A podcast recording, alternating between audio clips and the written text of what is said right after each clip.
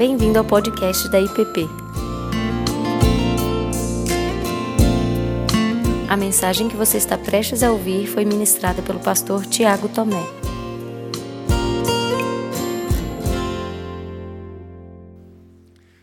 Irmãos, no dia 9, havia iniciado e era para continuarmos uma série de reflexões sobre o ofício de Cristo, né, as realidades da, do nascimento de Jesus, com relação ao sacerdócio, profeta e rei.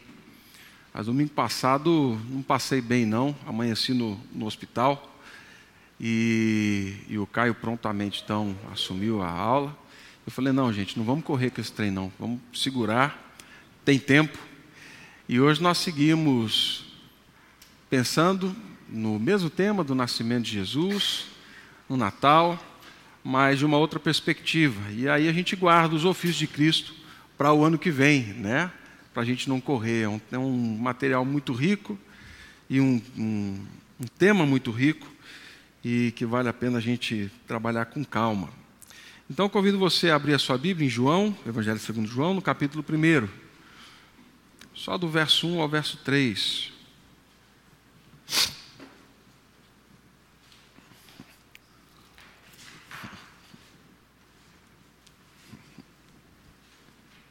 João 1, de 1 a 3 diz assim: No princípio era o Verbo, e o Verbo estava com Deus, e o Verbo era Deus. Ele estava no princípio com Deus. Todas as coisas foram feitas através dele, e sem ele, nada foi feito ou nada do que foi feito se fez. Bem, a gente vai caminhar então em torno desses apenas esses três versos. E hoje a minha oração é para que Deus realmente desvende os nossos olhos para a realidade do nosso Senhor Jesus. Vamos assistir um vídeo, introduz um pouco o tema da nossa conversa hoje.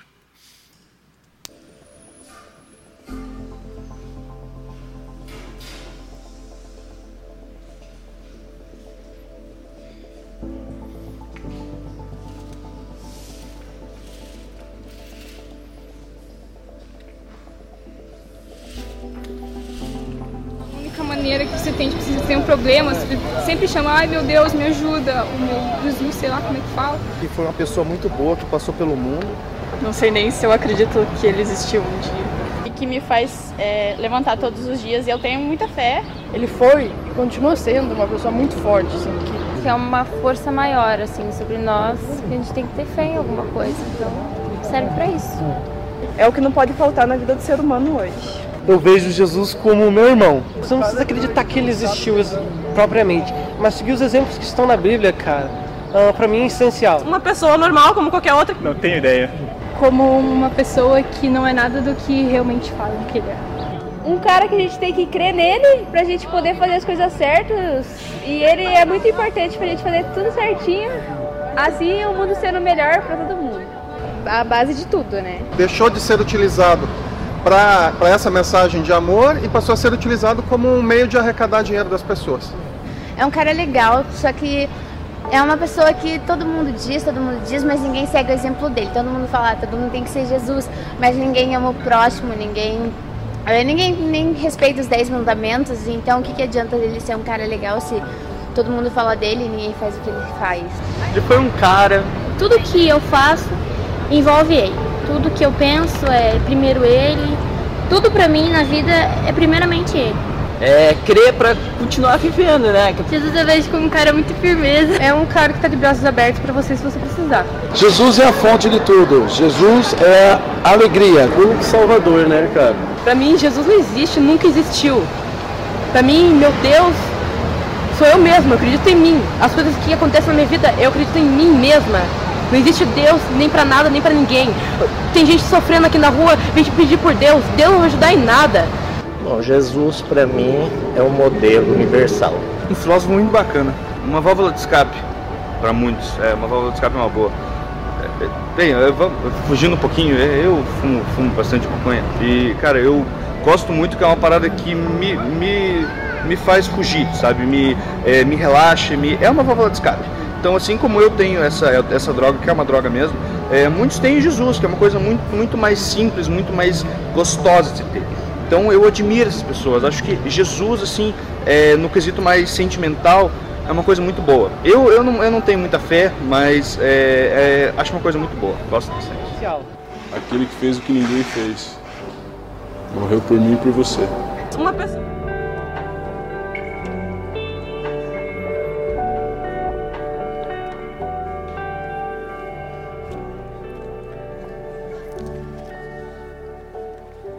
Essa pergunta sobre quem é Jesus, e essa é uma, na verdade, é uma entrevista longa que foi feita em Curitiba.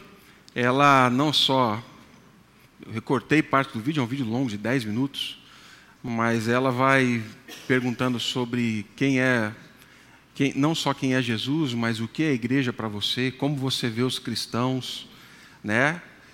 E se você achou a coisa ruim aqui, assiste lá, você vai ver que a coisa fica pior depois. Ah, mas a verdade é que esse tema sobre quem é Jesus, ele, ele, ele percorre a humanidade, a história da humanidade. Não é agora, não é algo novo, não é algo que aconteceu na reforma, não é algo que aconteceu ah, no século VI, VII, não foi algo que aconteceu no terceiro século. Essa pergunta, quem é Jesus, perpassa toda a história desde que Jesus ele, ele encarnou. Uma das pessoas que tem tido uma proeminência assim, nessa busca sobre quem é Jesus no mundo secular é um camarada chamado Dominique Crossan. Ele foi um padre, um, estudioso, um filósofo, e ele decidiu então investigar, através de inúmeros documentos fora das Escrituras, a, a figura de Jesus. Né? O material do Dominique Crossan é muito rico, é, é muito, muito rico. Mas ele, ao longo dessa busca, ele começa a tratar Jesus muito mais como um curandeiro, muito mais como um bom exemplo, alguém que a gente pode olhar, ver, alguém que a gente pode ter como referência. Mas algo impressionante é que, dentro dessa pesquisa, dessa busca dele, ele vai abandonando a figura ou a, o, o vislumbre de, de Cristo como alguém maior do que só um exemplo, ou do que um curandeiro, ou do que a construção necessária de um povo que vivia oprimido e que precisava de um salvador. O fato é que todo mundo, o tempo todo, está perguntando sobre isso: quem é, quem é Jesus? Né? E aí, com o tempo, nós vamos reduzindo ele a um bom exemplo, um caminho tópico, a mais nada mais do que isso. Bom, o Evangelho segundo João, ele ele tem uma preocupação básica. A preocupação de João é realmente apresentar Jesus de forma diferente dos outros três evangelhos, da forma como eles foram escritos. Se a gente pudesse falar assim, Tiago, qual, é o, qual é o objetivo final de João quando ele escreve todo esse evangelho? Né? A gente pode encontrar lá em João 20, 30, 31, quando ele diz assim: Na verdade, fez Jesus diante dos discípulos muitos outros sinais que não estão escritos nesse livro. Estes, porém, foram registrados, aquilo que está no Evangelho, para que creiais que Jesus Cristo é o Filho de Deus, e para que, crendo, tenhais vida em seu nome. Embora a pergunta seja feita, a resposta ela está clara e está clara desde o primeiro século. Ele é o Filho de Deus, e não só é o Filho de Deus, mas ele veio e veio para que tenhamos vida não é só um bom exemplo, não é só um, um caminho a ser percorrido, alguém a ser seguido, mas é sim para que tenhamos, para que nós tenhamos vida. Então, João ele deixa muito claro qual é o objetivo dele na construção de todo ah, o seu evangelho. Como eu disse, de acordo com a tradição, é, João escreve então esse evangelho para apresentar um material um pouco diferente ou um material que complemente todas as outras realidades dos outros evangelhos. Se você pegar Mateus, Lucas, Marcos, menos um pouco, mas você vai encontrar ali relatos do nascimento de Jesus. Lucas, um material muito rico, né? Falando então de Maria, de José, dos cenários, pastores, a estrela, a Zacarias, Isabel, enfim, eles vão falando dessa história toda. João começa de forma diferente o evangelho. Ele inicia com uma afirmação muito forte. A ideia de João é logo de cara incendiar a mente dos leitores, porque a maneira como ele começa a construção é um gancho direto com toda a percepção do mundo da época, com toda a cosmovisão que eles tinham do mundo. João começa falando do Logos divino. E quando ele coloca essa palavra Logos, que no princípio era o Logos, que é a palavra grega, ele faz um link não só com os judeus, mas ele faz um link com toda a construção do pensamento até então, e nós estamos falando do Império Romano, unificado em torno da cultura grega e do pensamento grego. Então, quando João joga isso, ele está incendiando, e nós vamos ver mais para frente, a mente de todos os seus leitores. Mas tem algo importante a gente saber nessa história toda, que é o cenário por trás de toda essa história. Existia uma grande questão quando João ele escreve o evangelho. E a questão era realmente se Jesus é essa palavra divina, se Jesus é realmente Deus ou não. Se Jesus era Deus ou não. Tudo indica que João tem escrito esse evangelho, ele foi um dos últimos, ele foi escrito por volta do ano 90, o ano 95 depois de Cristo, tá? João já estava velho. João já estava já já tinha experimentado muita coisa e visto muita coisa. Então, nesse período, além da perseguição que existia e existiu do Império Romano, os desafios dos judaizantes, a igreja que estava ali no, no seu momento embrionário, nascendo como nós a conhecemos, ela começou a enfrentar um grupo dissidente, um grupo que posteriormente ficaria conhecido como o grupo gnóstico. Dentre muitos líderes gnósticos daquela época, com os seus pensamentos, com a sua maneira de entender quem era Jesus, o que Jesus havia, havia feito, é, algo em comum unificava essas pessoas, que era o fato de que eles tinham um conhecimento vindo de Jesus ou dos apóstolos que nenhuma outra pessoa tinha. Por isso eles eram privilegiados e esse conhecimento era algo secreto. Aquilo que Deus veio revelar essas pessoas agora pegam o evangelho e falam assim: não, isso daqui está fechado, isso daqui está preso, isso daqui é um segredo, e nós, somente nós, é que temos é, esse segredo. Então a igreja começa a enfrentar esse tipo de pensamento. No ano 90, João lida com um gnóstico chamado Serinto, muito influente na Asa Menor, e consegue infiltrar, assim, dentro do povo judeu e daqueles que estavam ouvindo o evangelho. Esse Serinto, dentro de toda essa gnose, ele afirmava uma única coisa: que Jesus Cristo não era o filho de Deus e ele tinha recebido essa revelação do próprio Cristo, de que ele não era filho de Deus. Então, quando João começa a ouvir essa história toda, inspirado pelo Espírito Santo, movido por um fato real, concreto, mas que perpassa toda a história, João inicia o seu evangelho falando sim: no princípio era o Verbo, o Verbo estava com Deus e o Verbo era Deus. Pastor Tiago, mas ainda está confuso, da onde a gente tira essa história? No primeiro século, nós temos um, um dos pais da igreja, chamado Eusébio de Cesareia. Eusébio de Cesareia, ele tem muitos escritos a respeito da fé cristã. Talvez o escrito mais conhecido seja a história eclesiástica. Lá na história eclesiástica, ele vai citar o conflito de João com Serinto e como o pensamento de Serinto estava influenciando a caminhada dos cristãos até aquele momento. Não só ele, como Irineu de Lyon também, quando escreve a sua tão famosa Contra as Heresias, ele vai falar de Serinto, vai falar de João e vai falar como esse pensamento de que Jesus era uma um esquadrinhar de Deus, que Jesus era uma expressão de Deus, mas não o próprio Deus, como isso estava invadindo rapidamente a igreja.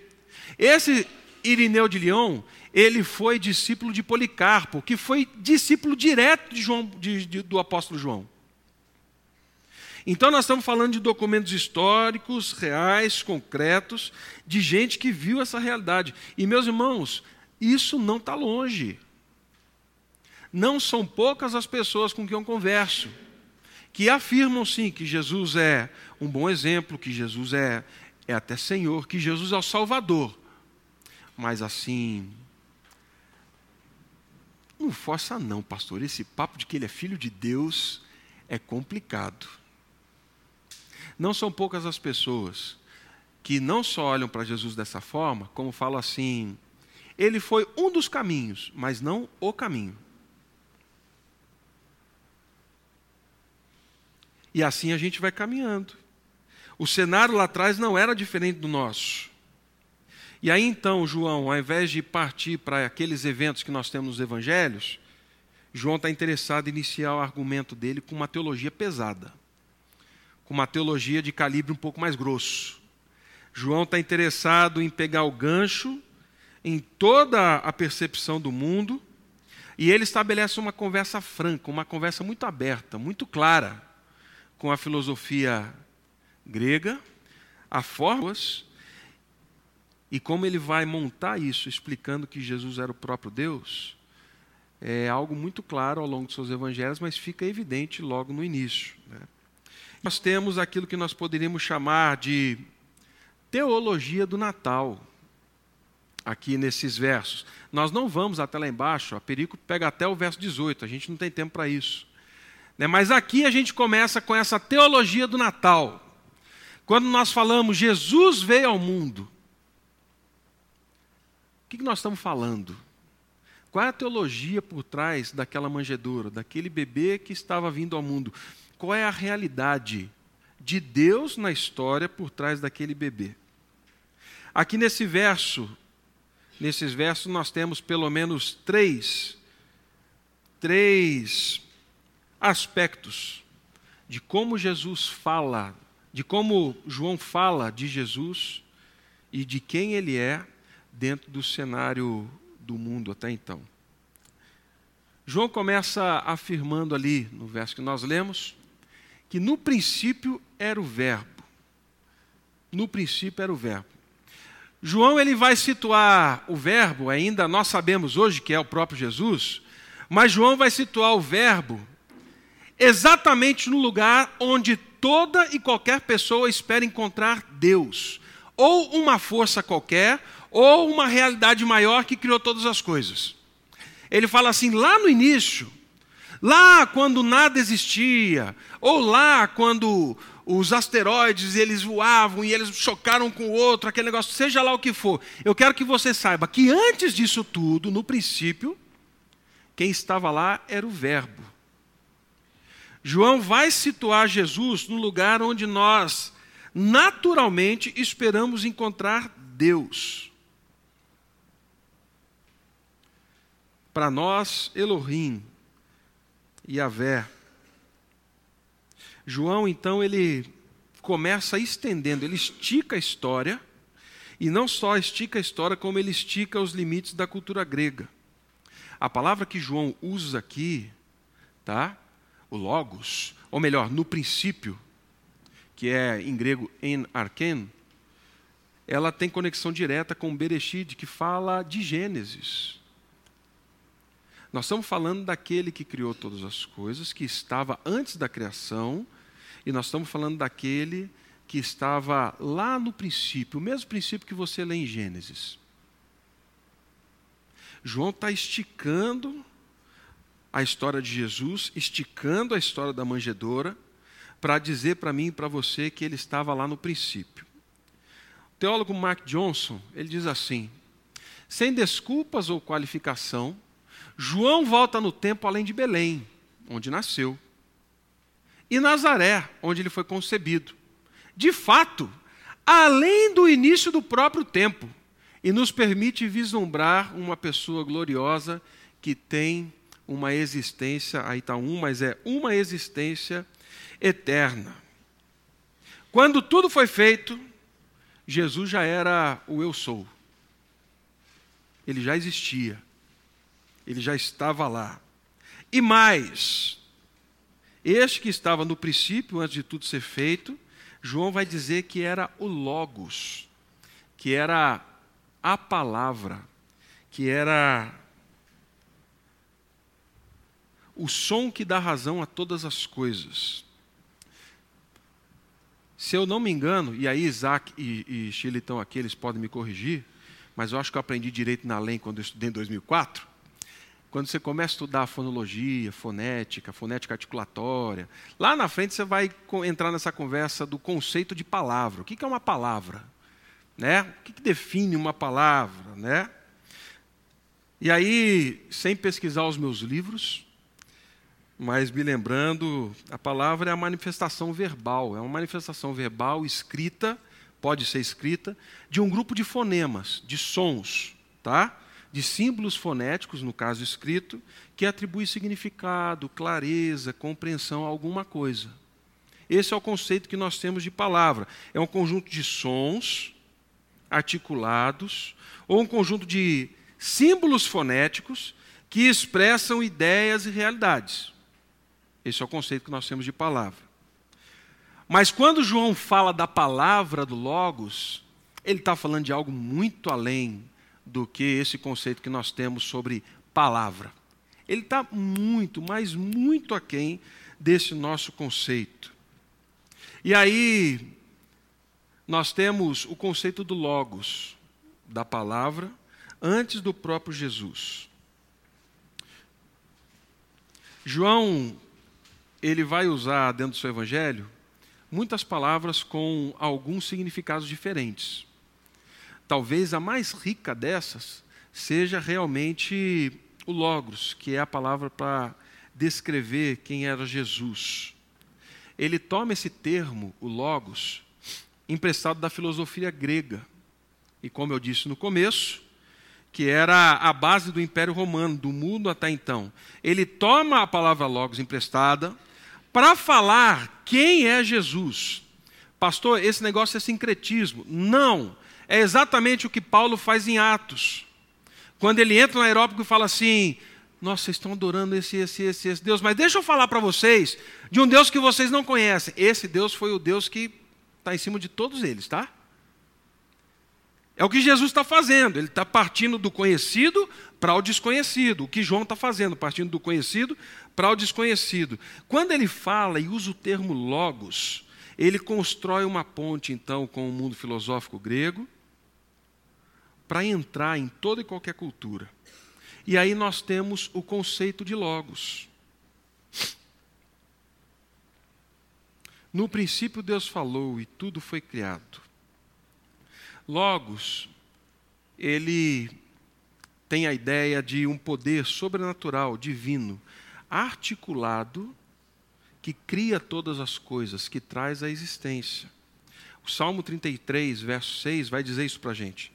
Pela palavra foram criadas céu e terra. Pela palavra foram criados céu e terra. Essa delimitação do poder criativo de Deus ela é anterior à própria palavra logos, tá? ao próprio conceito grego do logos, tá? que nós vamos ver daqui a pouco qual é. Essa palavra logos, essa, essa ideia do conceito, não só estava presente dentro do povo de Deus, e a gente não vai investir muito tempo nisso, porque a gente massifica isso dentro da igreja, aqui em Gênesis 1, então disse Deus, haja luz e houve luz e tal, isso está claro, mas isso era presente dentro de outras culturas também como, por exemplo, na Assíria e na Babilônia. No pensamento assírio e no pensamento babilônico, a palavra de Deus, ou a palavra, era uma força cósmica. Era como, considerada como uma tempestade violenta. Era uma, era uma rede que cobria o oceano do qual nada poderia escapar. Essa é a expressão que era usada quando se falava de palavra de Deus, de Eliu, quando ele fala todas as coisas, é como se tudo estivesse debaixo da sua palavra. Já no Egito, nós temos um outro conceito. Não só está debaixo, tá? Mas está debaixo, mas ela é um poder que começa a interagir com a humanidade. Algo muito interessante é que tanto na Síria e na Babilônia como no Egito, a palavra ela não é uma palavra moral.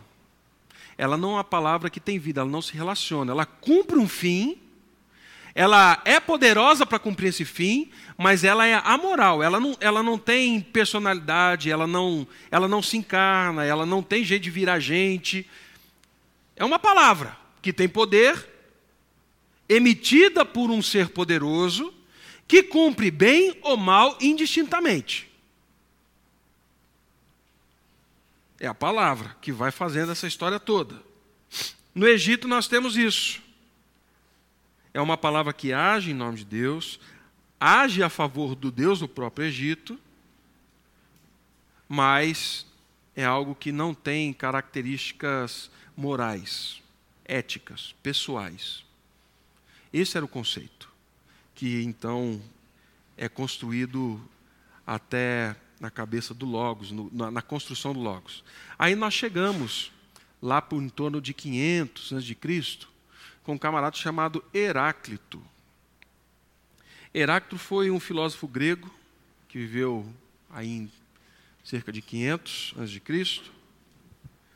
E esse camarada refinou o conceito do Logos, dessa palavra dessa dimensão de algo que Deus faz, fala e age.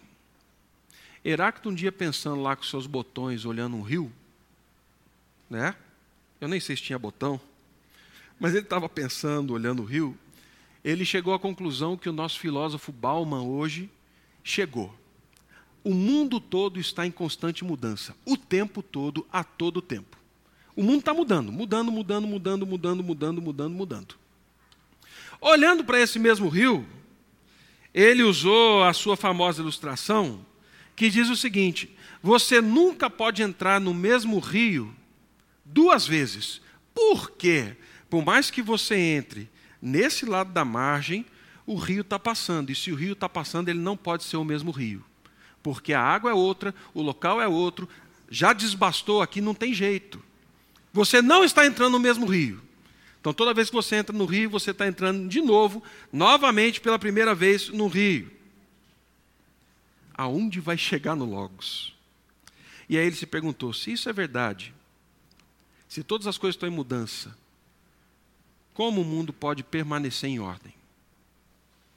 Como o mundo pode caminhar em ordem? Se tudo muda o tempo todo, como a ordem no universo? pegando todo esse conceito que nós que eu estou traçando de forma bem rápida aqui, gente.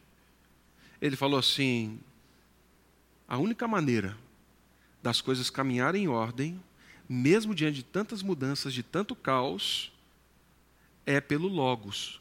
E aí ele acrescenta uma nova realidade. Não é mais uma palavra, mas o Logos agora é a razão de Deus o propósito de Deus, mais do que uma simples palavra que tem poder de agir. Esse camarada Heráclito, ele fala o seguinte, que o logros é a palavra, é a razão de Deus que mantém tudo unido mesmo diante das mudanças. O logos, então, ele é um propósito, ele é a forma como Deus vai desenvolvendo o design dele ao longo da história nos eventos, nas mudanças, naquilo que vai acontecendo. A ponto dele escrever o seguinte: O Logos é a sabedoria onipresente pela qual todas as coisas são dirigidas. É a palavra divina recebida pelo profeta que se torna quase equivalente a Deus.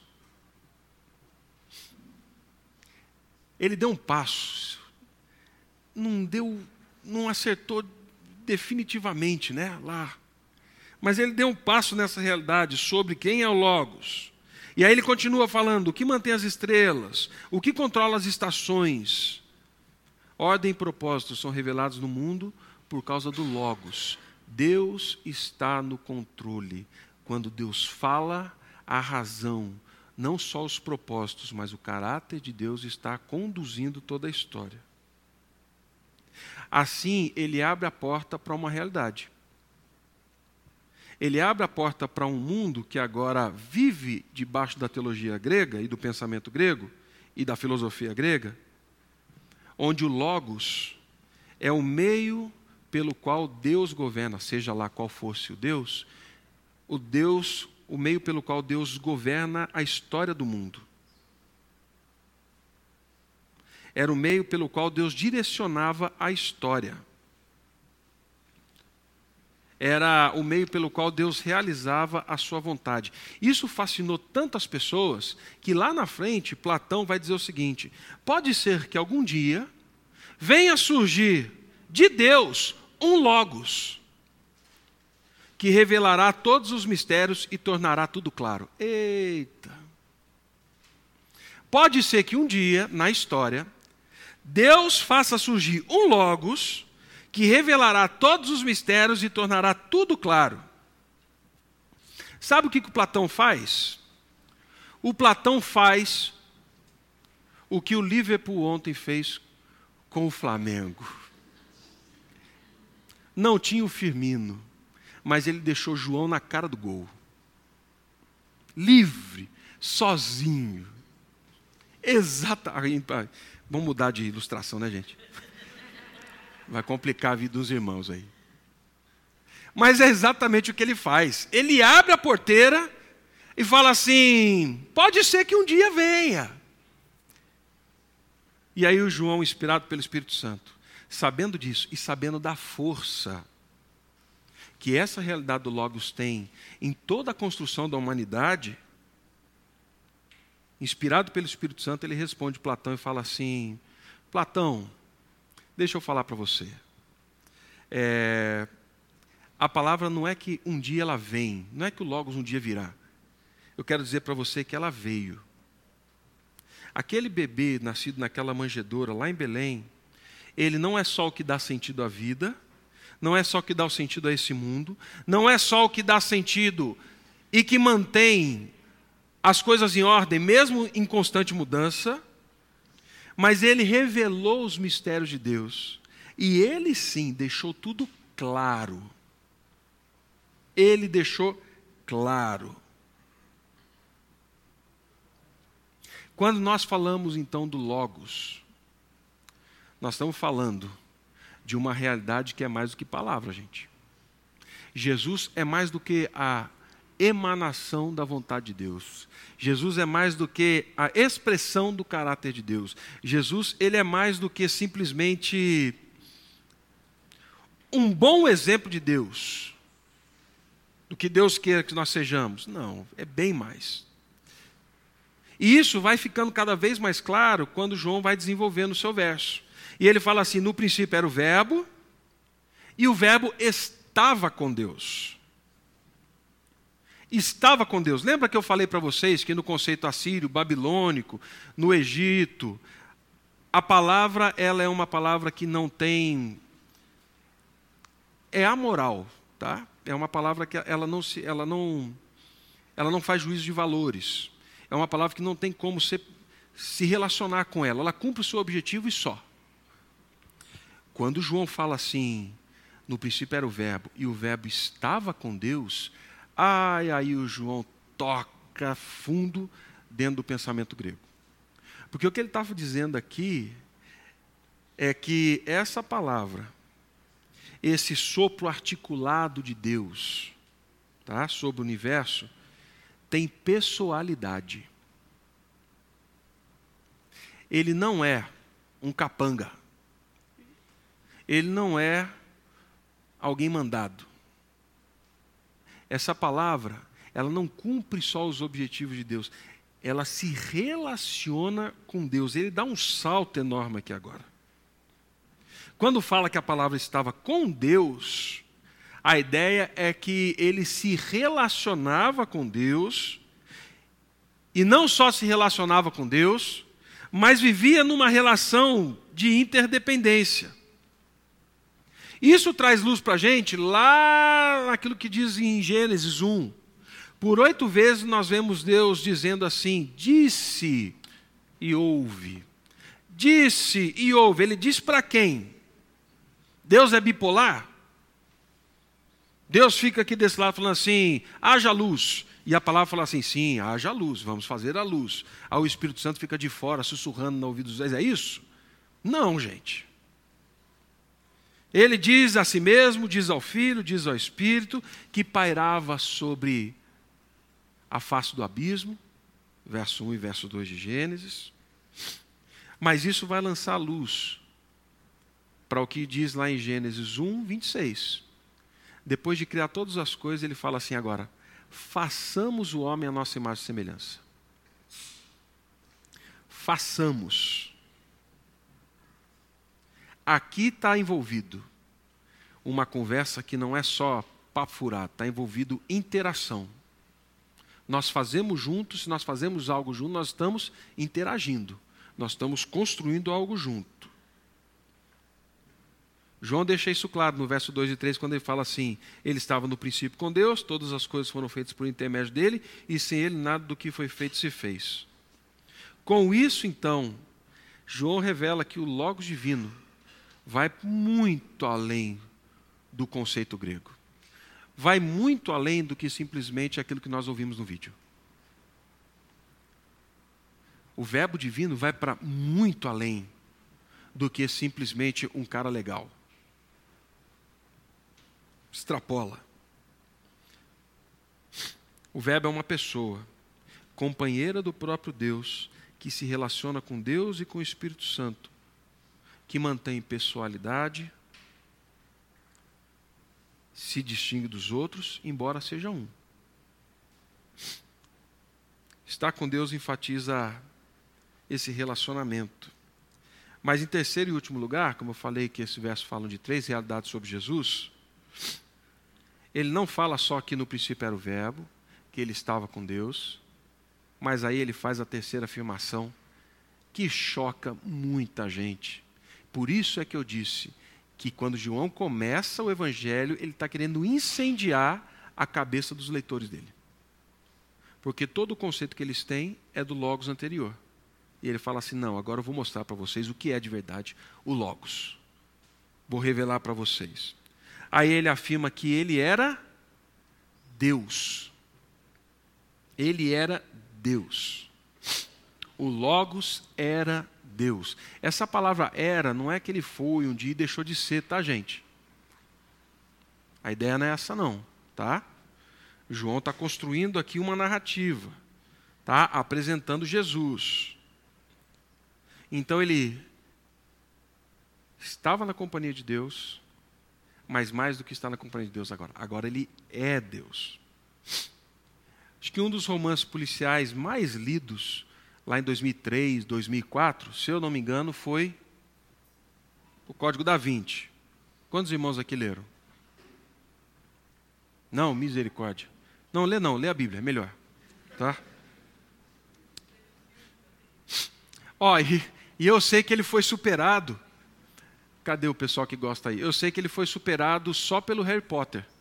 Eu acho que, um, eu acho que o primeiro ou o segundo livro, eu sei que ele foi superado só até hoje, tá? É, pelo Harry Potter. Então leia o Harry Potter, não leia o Código da Vinci. Bom, é, nesse livro, nessa, nesse romance policial, nessa, nessa trama, né, a,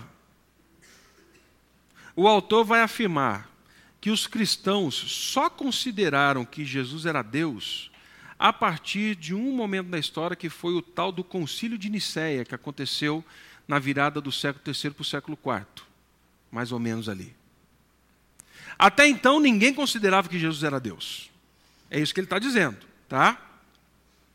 Desprezando então uma figura histórica que foi João Batista, João, João o apóstolo, Desconsiderando os pais da igreja, como eu disse aqui, né? Eusébio, Irineu de Lyon, a Tertuliano e outros mais, ignorando todas essas referências históricas reais, ele vai afirmar que nunca houve alguém que tivesse dito que Jesus era o próprio Deus. Bom, se ele tivesse lido só o Evangelho de João, ele ia né, pelo menos ele escreveu alguma coisa com um pouquinho de peso na consciência, mas Tá lá. Mas é uma ficção, tá? É uma ficção. Gente, isso não é novo. Do que, que ele está falando? É muito engraçado como, como o, o, Dan Brown ele vai misturando ficção realidade e esse drama, né? porque ele vai falar desse tal desse concílio de Nicéia. Tá? O que foi esse concílio de Nicéia? Lá em 324, depois de Cristo, né? nós sabemos que o imperador Constantino agora ele se converte, ele se diz convertido ao Evangelho, a Jesus Cristo, né? Ele era o único senhor do Império Romano. Ele baixa uma regra falando que agora o império ele é cristão, tá? Nesse momento existe uma trégua na perseguição aos cristãos, não só no Império Romano, mas isso vai vai diminuindo assim em todos os outros ambientes. O problema é que, na medida em que a perseguição diminuiu do Império Romano, lá em torno de 299, 300 e pouco, vai diminuindo, vai diminuindo, começa uma grande briga dentro da igreja. Dentro da própria igreja, dentro do próprio movimento dos cristãos, dos chamados cristãos. Tá? Um bispo Alexandre, que era subordinado de um padre, de um dos pais lá atrás chamado Ário. Esse bispo Alexandre, ele, ele decide enfrentar Ário. E ele não só decide enfrentar Ário, mas ele toca num ponto central da teologia de Ário, que era Jesus Cristo foi gerado por Deus, mas ele não é Deus. Jesus Cristo é Salvador, mas ele não é da mesma essência, ele não tem o mesmo caráter, ele não é da mesma substância que Deus. Ário acreditava que Jesus era Salvador, mas ele negava a divindade de Jesus. Por isso, por isso, tá? Contra esse mistério da redenção e da reconciliação, um outro pai da igreja chamado Atanásio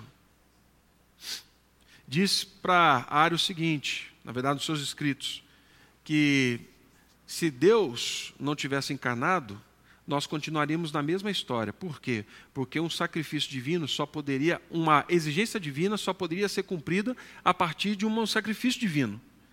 Se Jesus morreu e ele não era Deus, então nós continuávamos condenados no mesmo pecado. E Deus não se deu por nós. Ou seja, a gente está por conta. A gente está por conta e risco nessa história. Bom, um grande impasse teológico surgiu, gente. E isso era importante para o tal do Constantino. Por quê? Porque o império estava unificado embaixo da igreja. Se eu tenho um racha na igreja, o que acontece com o império? Ele vai rachar. E isso nós vimos acontecendo, nós vimos acontecendo na reforma, nós vimos acontecendo em muitos momentos da história. Tá? E aí então Constantino decide convocar em Nicéia, tá? próxima a Constantinopla, em 324, esse concílio, o concílio de Nicéia. E ele ficou marcado porque o número de pessoas presentes foi impressionante. Foram 320 bispos. Tá? Nós estamos falando de uma época que não tem internet, não tem telefone, não tem, não tem telégrafo, não tem nada disso. Nós estamos falando de uma época em que a coisa andou. Eles juntaram esses camaradas, então veio gente da Ásia Menor, Palestina, Síria, a, da, de própria Roma. Na época era o Papa Silvestre, ele estava bem velho, ele não pôde ir, ele mandou dois presbíteros da igreja para representá-lo nesse concílio. Fora os 320, então, nós tínhamos mais observadores e tudo mais. Ali foi discutido e eles conversaram e tiveram um debate extenso sobre a divindade de Jesus, olhando para as Escrituras. O resultado final foi que não só esses 318, foram 320 bispos, mas eram 318, como todos aqueles que foram assistindo, chegaram ao final dizendo assim: o que realmente as Escrituras dizem é que Jesus é o Filho de Deus, sendo o próprio Deus. Somente Atanásio e Eusébio, que era um amigo dele, não assinaram esse documento. O Eusébio, na verdade, tentou até propor algo novo. Falou assim: olha, não tem como só colocar no documento de que ele não é que ele não tem a mesma substância que Deus, mas que ele é assim a expressão máxima de Deus na história. E aí para onde ele foi? Para Hebreus 1. Ele correu lá em Hebreus 1 e falou assim: ó, tá aqui, que ele é a expressão exata do ser de Deus. Eles falaram assim: não, a gente está montando uma teologia, não é em um versículo, a gente está falando de toda a realidade. O que as Escrituras dizem, do começo ao fim, é que Deus viria. E ele veio em Cristo Jesus. Tentaram mudar isso, não deu certo. Eles continuaram reafirmando os símbolos de fé dos apóstolos, a palavra dos apóstolos, tá? E aí então, parte disso foi resolvido lá atrás, dentro desse concílio. E aí então foi redigido um documento. O documento que é parte desse concílio de Nicéia falando sobre quem é Jesus. E esse documento é usado até hoje. Até hoje, sobre essa realidade. Olha só o que eles disseram. Cremos em um só Deus, Pai Todo-Poderoso, Criador de todas as coisas, visíveis e invisíveis. Olha aí, conceito de Logos, está presente. Cremos em um só Senhor Jesus Cristo, o Filho de Deus, unigênito do Pai, da substância de Deus, luz de luz, Deus verdadeiro de Deus verdadeiro, gerado e não criado. Essa palavra gerado deu muita confusão. Mas sim, existem alguns nós aqui que não falamos. Como é que Jesus veio ao mundo? Nasceu da barriga de quem, gente? Era uma bolsa espiritual? Não, era de uma mulher chamada Maria. Então, o gerado é nessa expressão. Ele está falando da encarnação. Ele não está falando do Logos eterno, ele está falando da encarnação, como ele veio. Né? Gerado, não criado, co-substancial com o Pai. Eles queriam tirar esse co-substancial com o Pai. Ele é a emanação do Pai. Falou, não. Ele é aquele que estava lá no princípio. Por quem foram criadas todas as coisas que estão no céu e na terra, o qual por nós homens e para nossa salvação desceu do céu, se encarnou e se fez homem padeceu ao terceiro dia, ressuscitou, subiu ao céu. Ele virá novamente para julgar vivos e os mortos. Não parar aí e falar assim: vamos iniciar essa conversa da Trindade aqui, porque isso vai esbarrar na Trindade. E cremos no Espírito Santo. E quem quer que diga que houve um tempo em que o Filho de Deus não existia, ou que antes fosse gerado e não existia, ou que foi criado daquilo que não existia, ou que ele não é da substância ou essência, ou que ele é substância ou essência diferente do Pai, ou que ele é uma criatura, ou sujeito a mudança ou transformação, todos os que falem assim são anatema, anatematizados pela Igreja Católica e Apostólica. Ainda não era romana, estava no processo.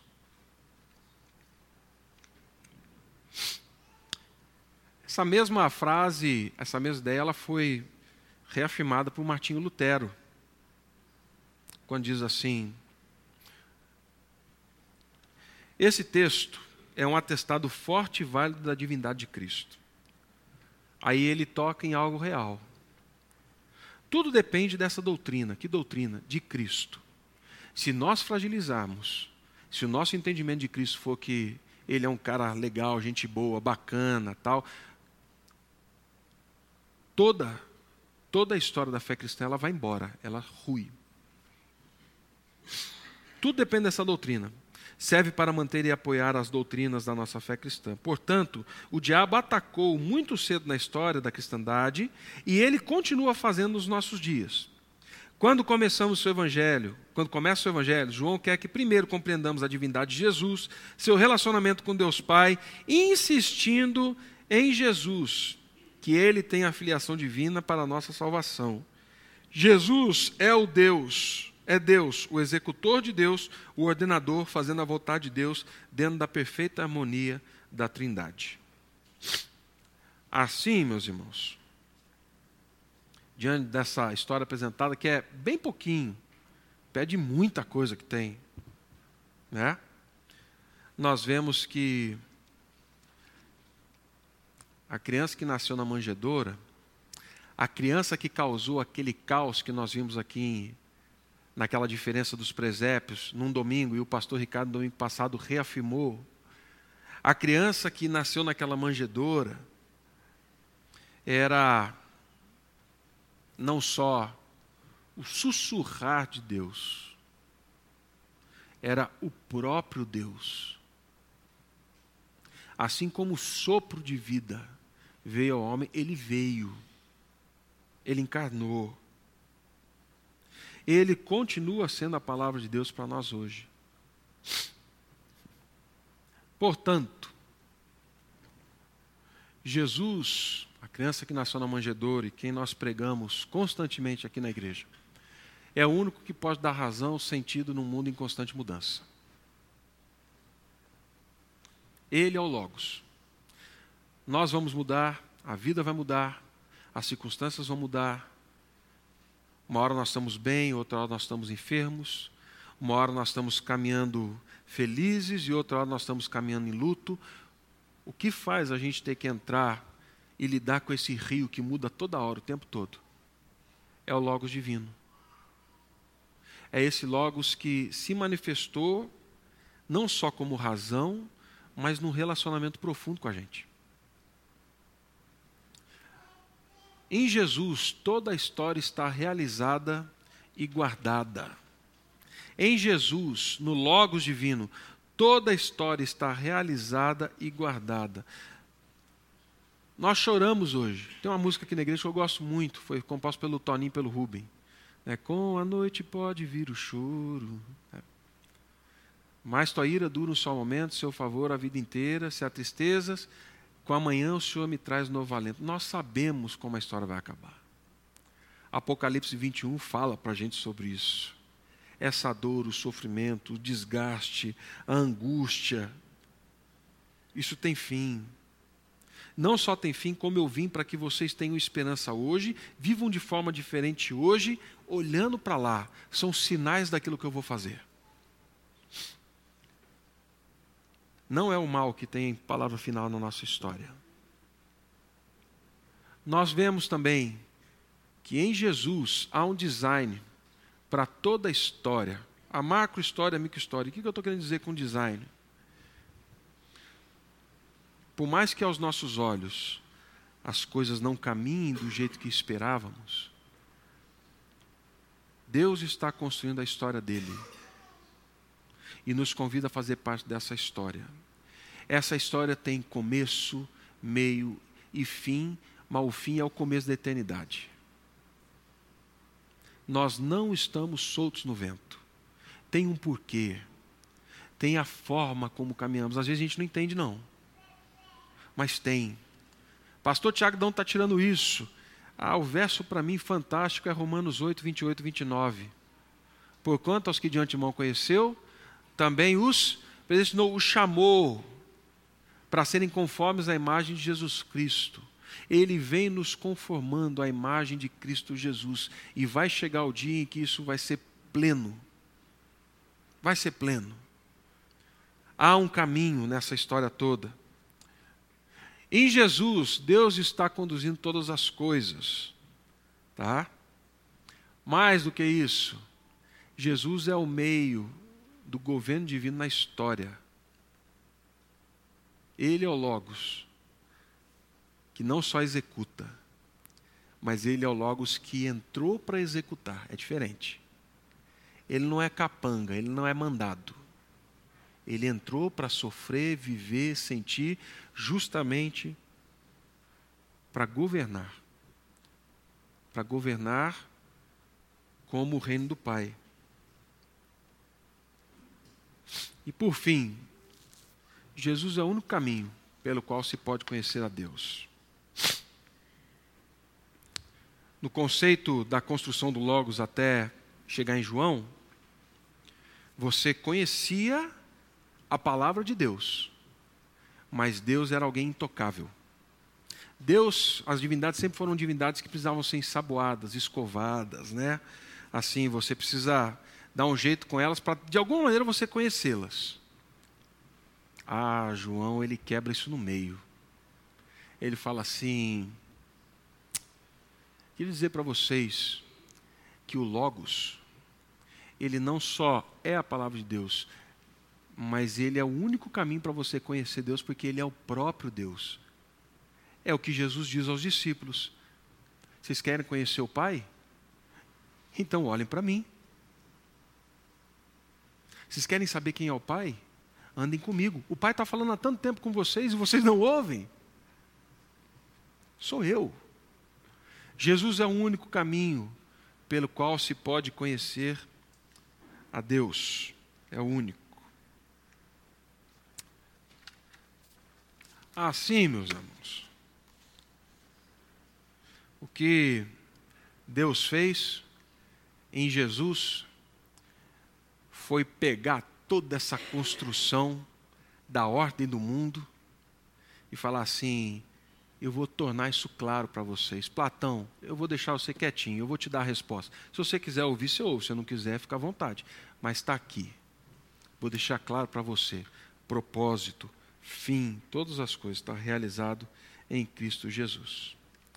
Então, se queremos ver a glória de Deus, queremos conhecer Deus, queremos saber qual é a vontade de Deus, o caráter, a personalidade de Deus, saber qual é a palavra de Deus dita, conheça Jesus.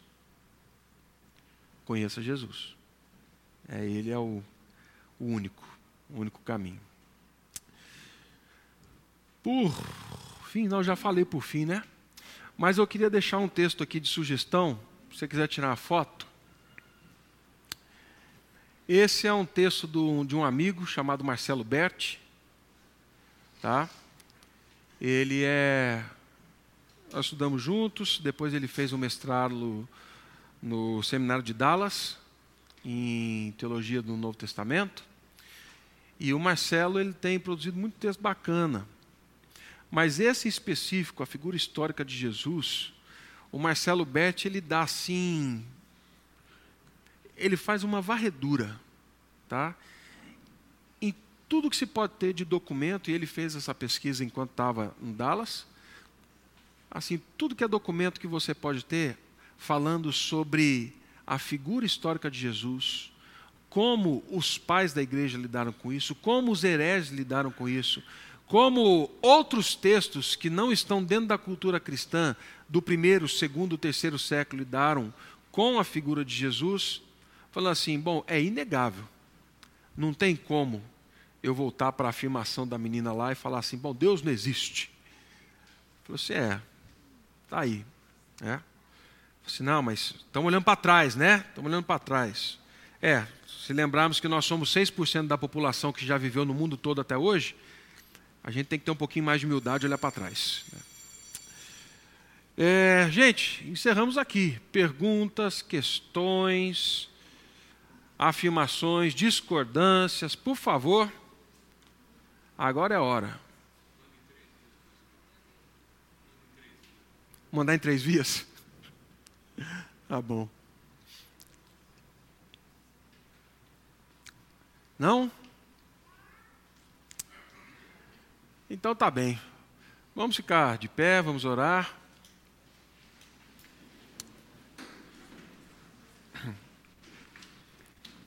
Hoje, hoje eu, a Cláudia, a Laura e o Ângelo, nós viajamos, vamos passar o Natal com a família, ano novo.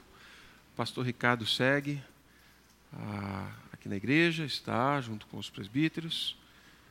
Então, já desejo a vocês um Feliz Natal, com a plena compreensão de que o nosso Senhor Jesus é o nosso Deus. Amém. Pai, obrigado por esse tempo. Muito obrigado porque o Senhor nos ensina. E o Senhor vai mostrando para a gente que a nossa fé não é uma fé sem lastro histórico, não é uma fé burra. Muito obrigado porque o Senhor, na misericórdia, em misericórdia, deixou ganchos, elos, laços, para que pudéssemos ir do conhecido para o desconhecido.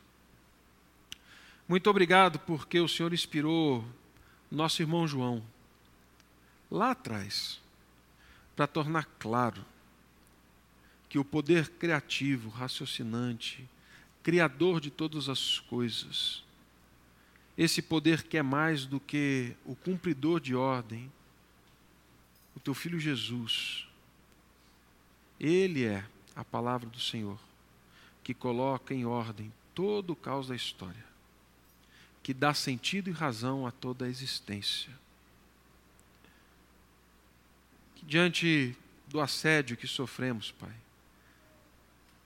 do mal, das circunstâncias, das adversidades, dos assédios que sofremos na mente, com filosofia, com pensamentos, que os nossos olhos se voltem para a tua palavra, que o nosso coração se volte para o Senhor, sabendo que a criança que nasceu lá em Belém era assim, a palavra do Senhor encarnada, para que pudéssemos ser salvos. Abençoa-nos, Pai, no nome de Cristo Jesus. Amém. Amém. Você acabou de ouvir o podcast da IPP. Para saber mais, acesse nossa página em www.ippdf.com.br.